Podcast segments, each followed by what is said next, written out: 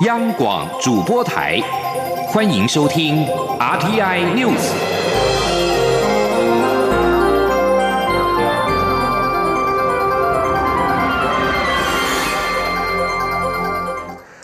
好，我是主播王玉伟，欢迎收听这节央广主播台提供给您的 RTN News 新闻。首先带您关注武汉肺炎 COVID-19 疫情持续延烧，中央流行疫情指挥中心研议定定社交距离，引发讨论。行政院长苏贞昌今天表示，社交距离是社交，而不是规范家人。指挥中心会在专家建议之下定出规范指引，希望国人能够遵守。前天记者郑林的采访报道。武汉肺炎疫情持续延烧，中央流行疫情指挥中心指挥官陈时中二十九号指出，防疫下一步考虑对没有维持社交距离者开罚。民进党立委苏巧慧在立法院质询时也建议卫福部应该在清明连假前订定春假生活指引，让民众在接下来连假生活与社交有所依据。行政院长苏贞昌三十一号受访时被问及清明连假时家庭聚餐不可避免，苏贞昌与女儿聚餐是否也要梅花座？苏贞昌表示，没有，前几天才挤在一起唱生日快乐歌。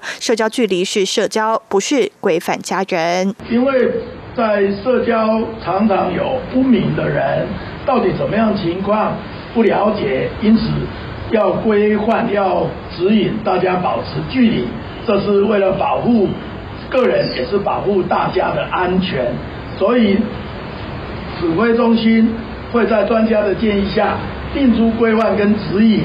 还是希望国人同胞，我们都很有水准，大家都遵守规范，这样是最好。另外，对于交通部长林佳龙向府院高层争取经费，纾困面临生计问题的计程车及游览车驾驶，拟仿照纾困观光业做法，连续三个月补助驾驶，每人每月新台币一万元。苏贞昌说，因为疫情发展严峻，受困的人民、企业、产业等各方面都影响很大。蔡英文总统特别指示各方面要从优考量，一定要雨露均沾。因此，现在正在盘点，希望加大、加快，确定时再向。国人报告，央广记者郑玲采访报道。交通部观光局一名员工奉命接待观光局主管返台的儿子，成为确诊案例。苏奎今天表示，这种官场陋习早就该改，官员防疫没到位，还到立法院交通部开会，交通部已经明快处理。而交通部长林佳龙今天表示，这名主管已经调离现职，初步会降级处分。卫生福利部长陈时中今天上午出席基隆市武汉肺炎社区感染防疫演习时，对于关心大家关心的社交距离，陈时中说，目前规范社交距离大致走向是有些地方是没有办法，例如捷运等交通工具，那个情况就希望大家把口罩戴起来吧。而其他可能的情况是不要一直挤，排队就排出一定的距离。陈时中表示，政府不会第一步就想要怎么罚，而是设身处地去想怎么做得到。要有一点磨合期与练习，慢慢大家就会习惯。例如，人与人之间要距离一公尺，如果明知故犯硬要靠过来，这时就可以举方。陈时中说，会先宣导，有些观摩学习经验。如果大家不好好一步步做，政府怎么罚都没用。一旦习惯慢慢养成，社会就会更安全。而现在疫情冲击到经济层面，有立委呼吁经济部应该考虑暂停实施夏季电价策略。对此，经济部长沈荣金今天表示，目前最重要的是针对受创产业进行补助会比较好，否则会失焦。尤其夏季电费的施行，主要是做负债管理与节约能源。前天记者刘玉秋的采访报道。武汉肺炎疫情攀升所造成的经济冲击越来越明显，政府也陆续推出各种纾困方案。有立委建议，在疫情当前下，经济部应考虑暂停实施夏季电价，因防疫期间不少民众待在家中，可能会造成一些负担。不过，经济部长沈荣金三十一号列席立法院会市政总执询前受访时表示，实施夏季电价是考量负载管理以及节约能源，针对疫情纾困还是着重补助受创产业，才不会失焦。因为现在来说的话，最重要还是要针对受冻创的产业来辅助比较好，因为那这样的话就造成了会失焦了啦，哦，所以这个部分我们电价最主要夏季电价最主要还是要做负载管理跟节约能源啊。另外，对于行政院正严拟推出口罩实名制三点零，规划民众可持健保卡、身份证、自然人凭证、信用卡等证件，直接前往超商插卡连线购买口罩。荣金对此则表示，这部分卫福部正在规划，后续会请卫福部说明。中广电台记者刘秋采访报道。文教消息。一百零九学年度大学个人申请入学第一阶段筛选结果今天公告，今年有七万一千两百四十九人通过筛选，比率达百分之八十一点七二，创下历年新高。另外，因应去年超额筛选人数暴增，高达一万八千六百多人次，今年增加了分科筛选项目之后，共减少一成的超筛人次。前天记者陈国维的采访报道。大学个人申请，今年有两千一百五十四个校系参加招生，共提供五万五千两百六十七个名额，每位学生最多可报名六个校系。大学甄选入学委员会统计，全国有八万七千一百八十六名学生报名，比去年减少三千七百零七人，平均申请五点五五个校系，则较往年多。最后有七万一千两百四十九人通过第一阶段筛选，占百分之八十一点七二，比去年增加超过。三个百分点，也比前年百分之八十一点三六高，再创纪录。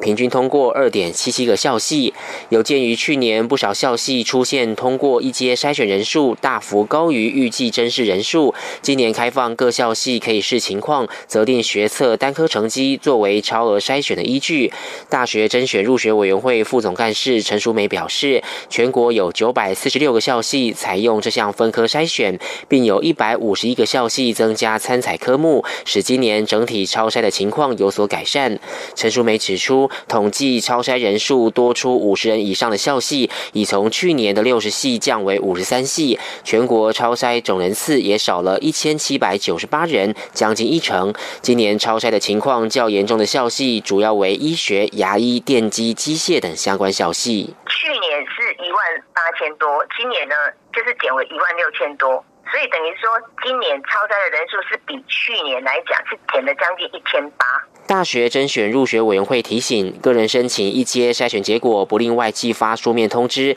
考生如果对筛选结果有异议，可以在四月一号中午前申请复查。另外，各校系在第二阶段要求的审查资料，已全面推行书面审查电子化作业，上传系统将于四月二号上午九点开放。陈淑美说，如果有考生受武汉肺炎疫情影响，无法参加二阶的面试、笔试或实作，各校系将启动应变机制。相关方案内容已公告在大学甄选入学委员会个人申请网页的防疫应变专区，并建议到时候受影响的学生要主动向校系申请真实应变方案，以维护自身权益。中央广播电台记者陈国伟台北采访报道。关注政坛动态。四月五号是先总统、前国民党总裁蒋中正逝世四十五周年。国民党主席江启臣今天上午率党务主管等人前往桃园慈湖叶林。江启臣表示，国民党目前必须尽快进行改革，重新获得更多人民的支持与信任，而这也是蒋中正对于所有党员同志的期待。因此，他特别前来缅怀蒋中正的精神，祈勉国民党继续向前走。今天记者刘品熙的采访报道。为了纪念国民党总裁、先总统蒋中正逝世四十五周年，国民党主席江启臣三十一号上午前往桃园慈湖陵寝献花致敬，包括秘书长李乾隆、政策会执行长林维洲、行管会主委邱大展、黄复兴党部书记长韦于会等党务主管，立法院党团书记长蒋万安以及多位中常委、党籍立委都陪同谒陵。江启臣受访时表示。这是他首次以党主席的身份前来谒陵。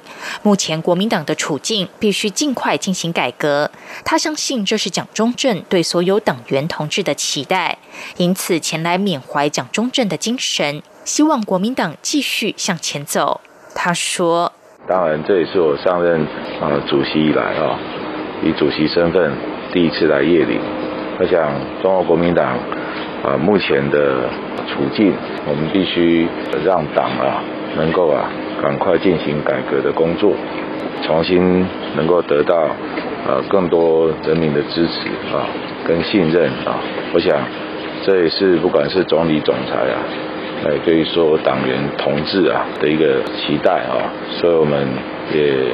来缅怀总裁的精神啊。我们继续向前走，继续努力。对于行政院前院长郝柏村三十号辞世，江启臣说：“郝柏村一生戎马，捍卫国家，建设台湾，留下的功绩让所有人缅怀在心，也是国民党从政同志中令人非常敬仰的前辈。”这两天，郝柏村与国防部前副部长王文谢接连逝世，令人非常不舍与哀伤。他表示，郝柏村逝世后，自己在第一时间就表达哀悼之意，也联络郝柏村的儿子郝龙斌，但家属可能比较忙，这段时间也不希望外界打扰。他会再找时间，在家属允许下前往吊唁，表达慰问。党中央也会尽全力协助后续治丧事宜。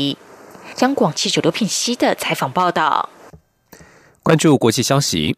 美国之音报道，美国国务卿蓬佩奥三十号表示，美国国务院将竭尽全力帮助台湾在世界卫生组织 WHO 里发挥合适的作用。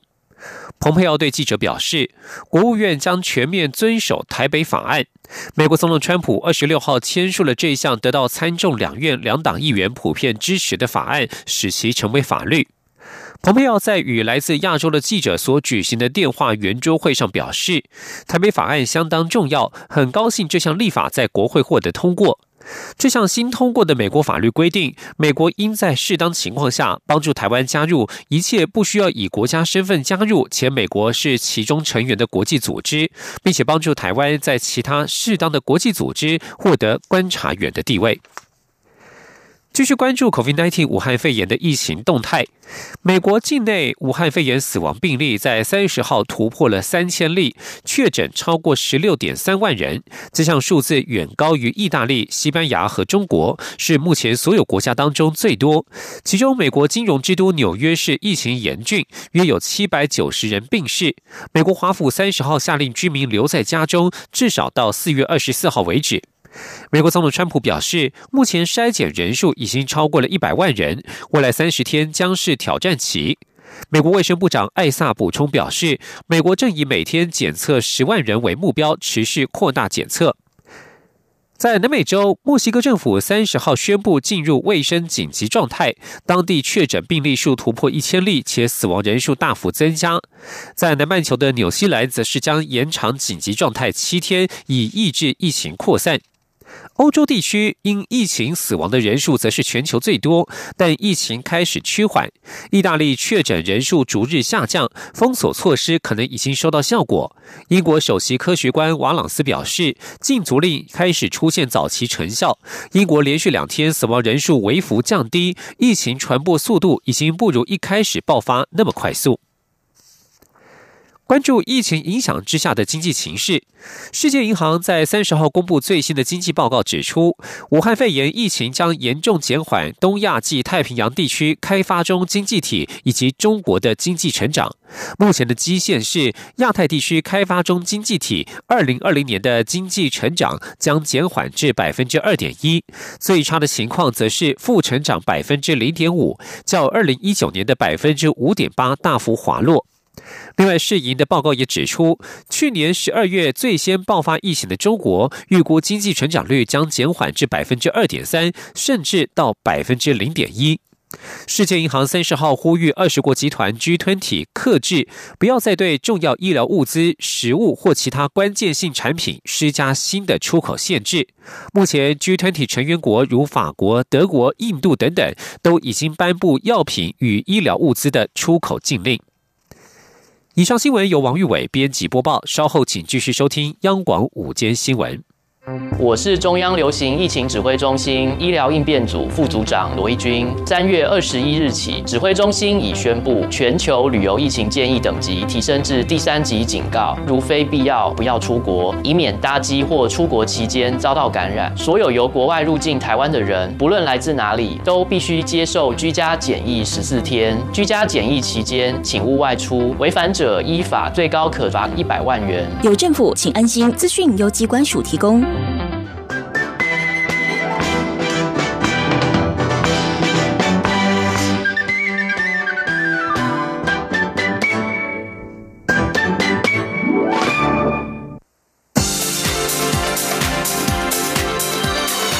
这里是中央广播电台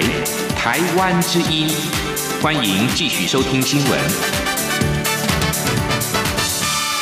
听众朋友您好，我是张顺祥，欢迎您继续收听新闻。研究发现，去年的澳洲森林大火主要是一种气候现象，正向印度洋偶极事件造成。台湾大学地质系国家讲座教授沈川洲今天表示。他们利用苏门答腊群岛的珊瑚标本进行了年龄分析，发现二十世纪之后，强烈偶极事件发生频率越来越密集，也间接的影响到台湾的降雨形态。这项研究成果也刊登在顶尖期刊《自然》。吉林央广记者杨文军采访报道。澳洲去年夏天发生有史以来最严重的森林大火，烧毁百分之二十的森林。主要原因是一种气候剧烈变动现象——正向印度洋偶极事件。简单来说，就是东印度洋高空干燥空气下沉，澳洲南方缺少海洋水汽的供给，加上前所未见的高温与干旱，导致大规模野火肆虐。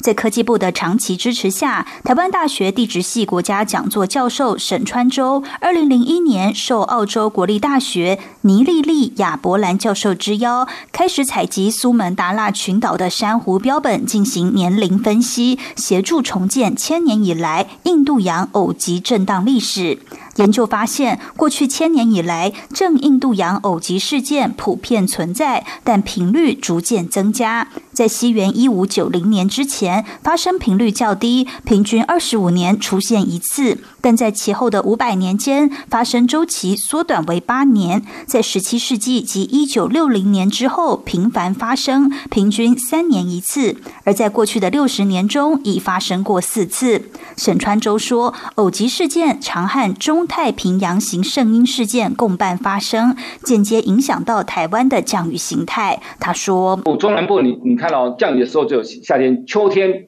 比较不降雨，冬天又不降雨，到了春天又起点干旱，于是一年就九个月不降雨，是这个长期干旱是是未来应该我们要面对的事实，而且看起来这个情况会越来越。嗯，严重。沈川洲指出，当中太平洋会持续异常高温，就会形成更多的夏季台风，侵袭台湾的秋季台风几率也相对增加。相反的，因为热带西太平洋地区盛行西风，改变区域环流，会导致台湾春雨持续减少。假若模式不变，长期的旱象在未来几十年或许无法疏解，而南台湾季节性的旱灾、水灾可能会越来越严重。中央广播电。台记者杨文君台北采访报道。四月四号儿童节即将到来，时代力量党团今天表示，将要提案修改《儿童及少年福利与前育的保障法》与《幼儿教育及照顾法》，调整师生比，完整的揭露托育机构的资讯，明定争议事件规则跟提升财阀等等，加强保护儿少，避免虐待事件发生。记者王维婷的报道。儿虐事件时有所闻，时代力量立委王婉玉、邱显志及陈娇华三十一号举行记者会，提出要修正儿少法与幼照法，降低托育机构师生比，完整揭露托育机构资讯，明定争议事件规则，以保障家长权益，提升财罚范围等，让托育环境更完善，提供儿童更安全的成长环境。时代力量立委王婉玉表示，为了降低照顾者的工作压力，应该修改幼照法第十六条，将现行幼儿园一比十五的师生比降低为一比十三；修改儿少法，将托婴中心师生比从目前的一比五降为一比四。另外，托婴中心也应该分班分群，并且规定每班幼儿人数上限十六人。王婉玉说。我想，大大部分的爸妈都知道，说当你带小孩带到人数越来越多的时候，其实这个压力是非常爆、非常破表的情况，所以很难保证说不会有情绪失控的情况下发生一些不当的行为。因此，我们会希望说，在这部分我们能够调整师生比。那以儿少呃托育中心来说，我们希望能够调降成一比四，比较托育专业的模式。那儿少呃幼儿园的部分是希望能够有一比十五降到一比十三。卫福部设置网站公布违反儿少法的托育机构，但是只揭露不当行为人员姓名，并没有托婴中心资讯。受裁罚的机构换名字或变更负责人后，又可以重新立案经营。实力党团主张设置公开平台，除揭露负责人姓名、机构名称、收托人数，也要公开更名历程、违规记录。针对幼托机构发生疑似虐待事件，但家长经常无法得知详情的问题，实力认为应该修改儿少法与幼照法，增订主管机关召开裁罚结果说明会的规定，使家长清楚掌握机构违规事实、裁罚结果、费用退还及收托幼儿转介措施。有鉴于儿少虐待事件层出不穷，实力也主张提高财罚范围，情节严重时应该直接废止许可，并公布负责人姓名、任职机构名称与地址。中央广播电台记者王威婷采访报道。四月四号儿童节，今天是三月三十一号国际跨性别现身日。台湾伴侣权益推动联盟今天也发布了跨性别人权现况线上的问卷调查结果。他们发现有不少比例的跨性别者希望政府应该要取消强制手术才能够转换性别的规定，因为这不仅要耗费庞大的医疗费用，也是身体的酷刑。吉林记者。肖兆平采访报道。平头发型加上低沉的嗓音，他是跨性别男性龙二。现在的他已经无法从外表察觉有任何的女性特征。为了要转换性别，寻求自我认同，龙二不仅花了近百万的手术费切除女性特征，重建人工阴茎，这段路更走了十五年。龙二表示，性别转换在台湾被认为是医美。但对跨性别者来说，这并不是医美手术。他说：“人工阴茎重建更是昂贵，要五十五万以上。再加上因为这个手术比较复杂，那住院期间可能需要请到就是专业的看护。出院之后要花就是更长的时间休养，这还要负担一些生活费。我经过这么长的时间，花了这么多的金钱，才能够达到我想要的性别。所以在此。”我诚恳的呼吁政府能够将性别重置手术纳入健保。而不想手术的跨性别女性小颖，在长期的荷尔蒙治疗下，已经看得出有女性特征，但进出只有男女之分的更衣室，更常受到他人的指指点点。她希望社会未能看见跨性别者在性别框架中的左右为难。龙二跟小颖的情况，只是反映台湾跨性别者的实际处境，而台湾伴侣权益推动联盟也在三月十四号到二十五号。进行跨性别人权现况线上问卷调查，共有五百九十二人填答。经刊物后确认有五百七十六份有效问卷，三十一号发表调查结果。伴侣盟秘书长简志杰指出，调查就发现跨性别者对政府要求转换性别需先手术的函释表达疑虑，也认为这是人权酷刑。他说。有百分之三十的人其实是质疑手术的安全的，也有百分之三十的人会认为对于手术的必要其实是感到必要性其实是感到质疑的。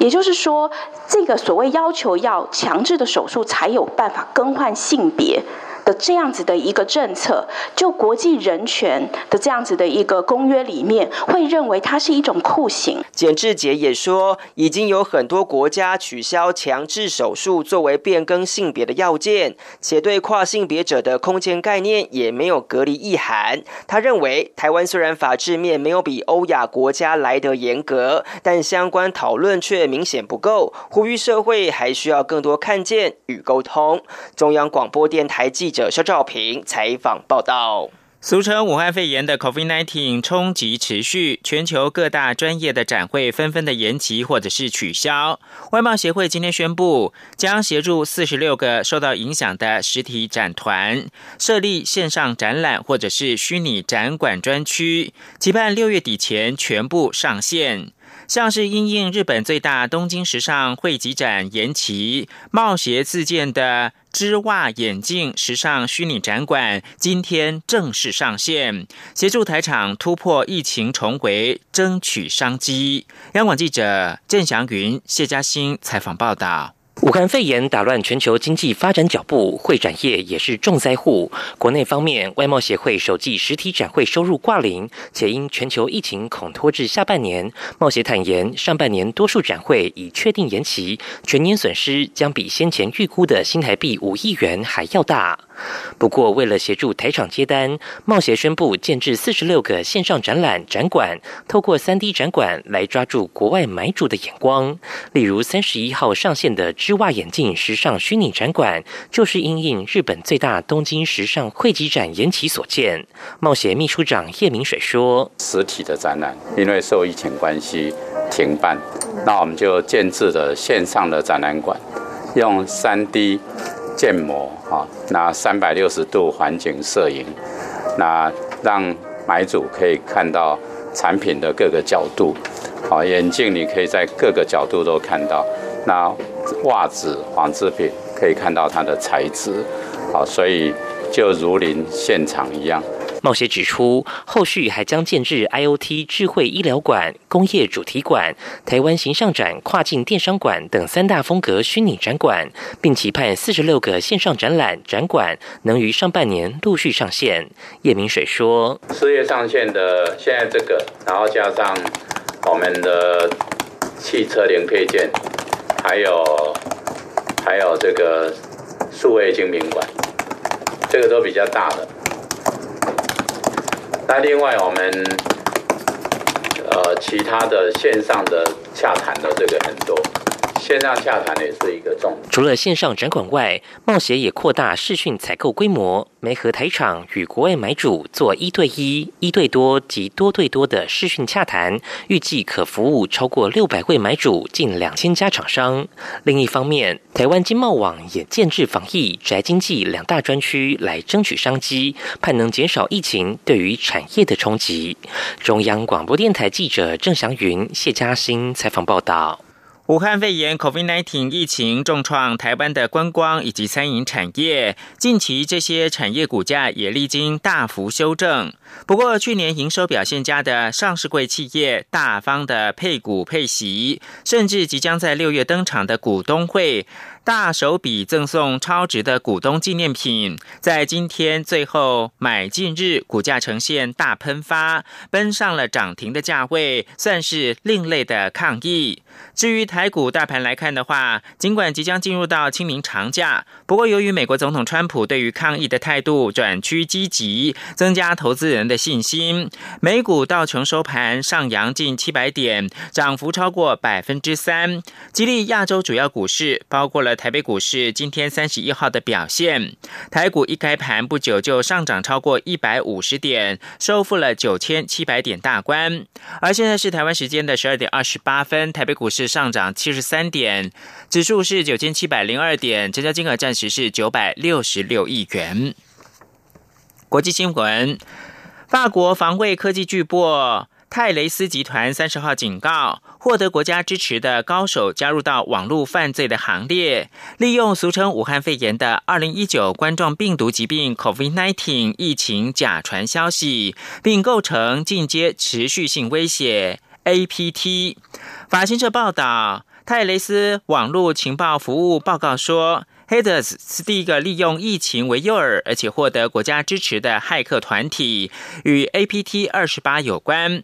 APT 二十八据信是源自于俄罗斯，是美国民主党二零一六年遭遇网络攻击的幕后黑手。这家公司还说呢，多个消息来源证实，从去年十二月开始设立 COVID-19 主题有关的网域名称，有一半被爆出是恶意软体。泰雷斯提到说，看起来这个网络威胁生态系统正随着 COVID-19 地理传播发展。网攻先锁定的是亚洲，然后是东欧，现在是西欧。最后提供给您是日本防卫省相关人士表示，日本海上自卫队一艘护卫舰三十号晚间在东海的公海上面跟中国的渔船相撞，所幸无人伤亡。而是在三十号晚间的八点三十分，台北时间的七点三十分左右，在鹿儿岛县。乌九岛的西方大概六百五十公里的东海的公海上面，日本的海上自卫队的护卫舰“岛风号”跟中国的渔船相撞。以上新闻由张顺祥编辑播报，这里是中央广播电台台湾。